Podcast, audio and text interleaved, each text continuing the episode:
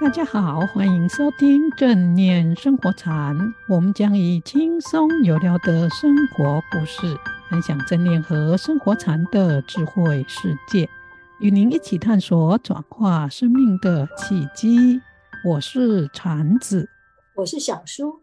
我们今天的主题是用正念改变命运。以前我们提过，透过正念的静心和禅修，可以提高读书、做事和工作的效率，调整情绪，改善人际关系和身心健康，甚至可以改变一个人的命运。小苏，你知道正念专注觉知力的培养为什么有这么大的效果吗？我也很好奇耶，它真正的原因是什么啊？真正的原因是正念专注觉知力可以让我们发现一些平常我们忽略的行为、言语，甚至想法上的习惯，或者是深藏在我们意识和潜意识中的习性反应。而这一些习性和习惯可能藏在不知不觉中影响我们，可是我们却没有注意到。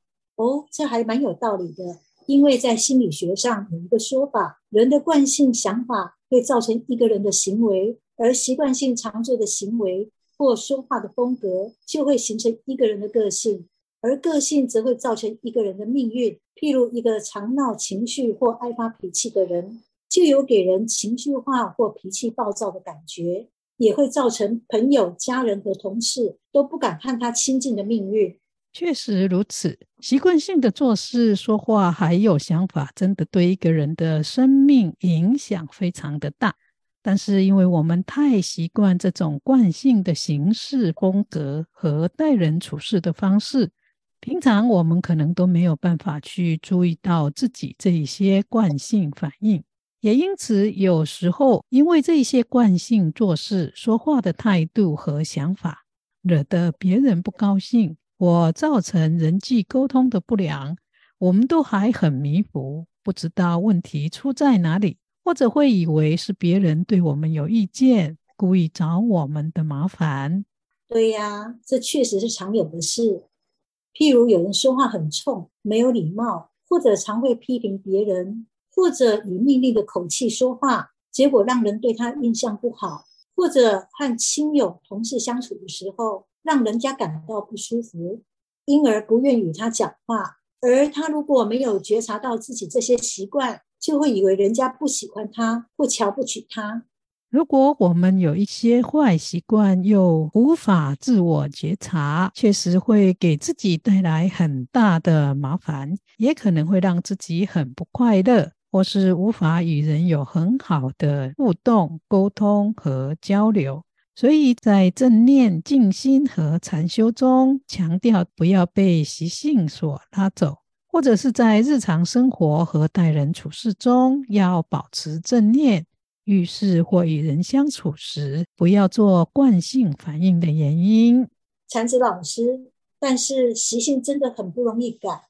俗话说：“江山易改，本性难移。”这表示。改朝换代可能还比改变一个人的习性还容易，可见改变习性真的不简单。这是因为习性并非一日造成，而是长时间累积而成的。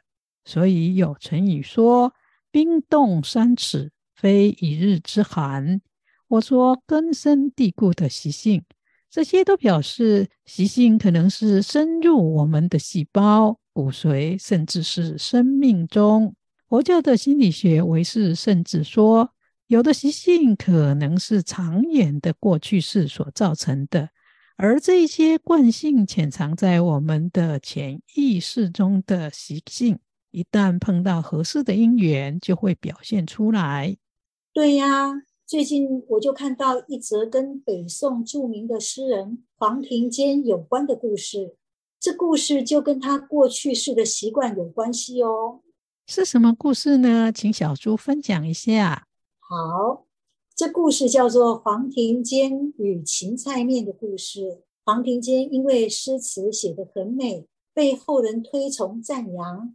除此之外，在他身上还发生一件神奇的事情，到现在大家还都津津乐道呢。黄庭坚他不爱吃什么山珍海味，只喜欢吃芹菜面，而且从小吃到大，怎么吃都吃不腻。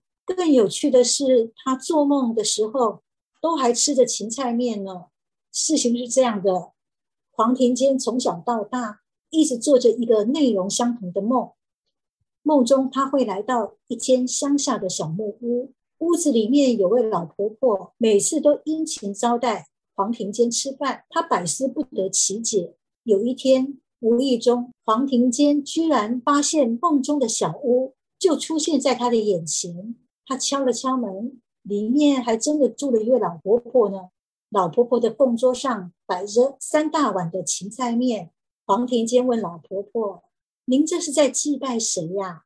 老婆婆说：“因为她的女儿最爱吃芹菜面，所以每年女儿的忌日，她总是准备芹菜面来祭拜她。”老婆婆接着又说：“我的女儿生前喜欢拜佛，也喜欢读书。你看，这箱子里面有他遗留下来的文章。”黄庭坚打开那个箱子一看，他非常的压抑，因为啊。这箱子里面有一篇文章，这文章的内容就是黄庭坚考中科举，他亲手所写的那篇文章呢。大家都认为黄庭坚上辈子就是老婆婆女儿，黄庭坚这辈子爱吃芹菜面的习性不变，而黄庭坚这辈子才华洋溢，恐怕也是上辈子做足功课哦。谢谢小猪的分享，这个故事真的很好听。我也曾经看过严美，哈，大文豪严美也曾经说过这个故事，而且呢，他看完了这个故事以后，他就很感慨的说：“书到今生读已迟。”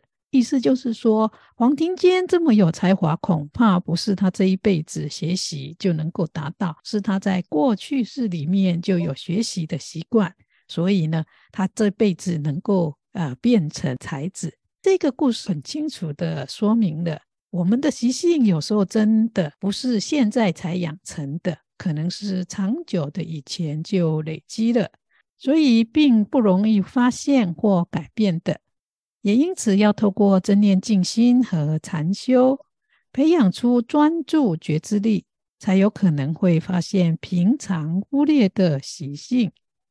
而且，当这种正念专注觉知力越强的时候，就会越快觉知到自己的惯性反应，而且呢，也可以觉察得越深。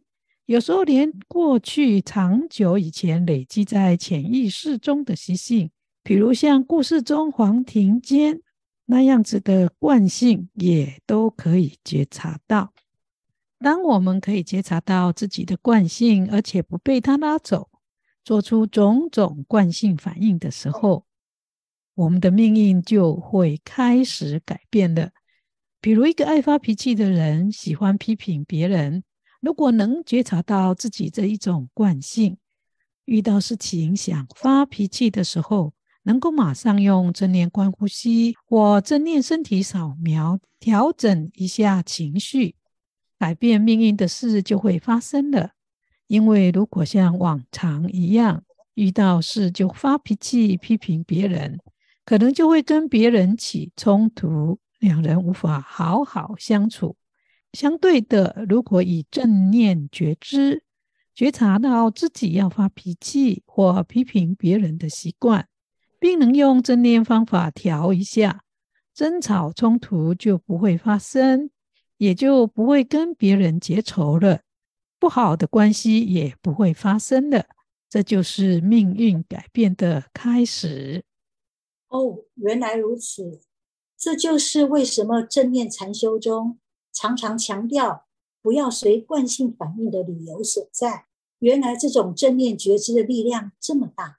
禅子老师，我常会做出让自己后悔的事，说出让自己后悔的话。我想，我真的要多多练习正念。静心和禅修喽！哇，这真的是一个很好的愿。希望我们都能够记得，在日常生活中，不论是吃饭、洗碗或走路时，都能够练习正念专注和正念觉知。每天也花十分钟、二十分钟或半小时，练习正念观呼吸或正念身体扫描等。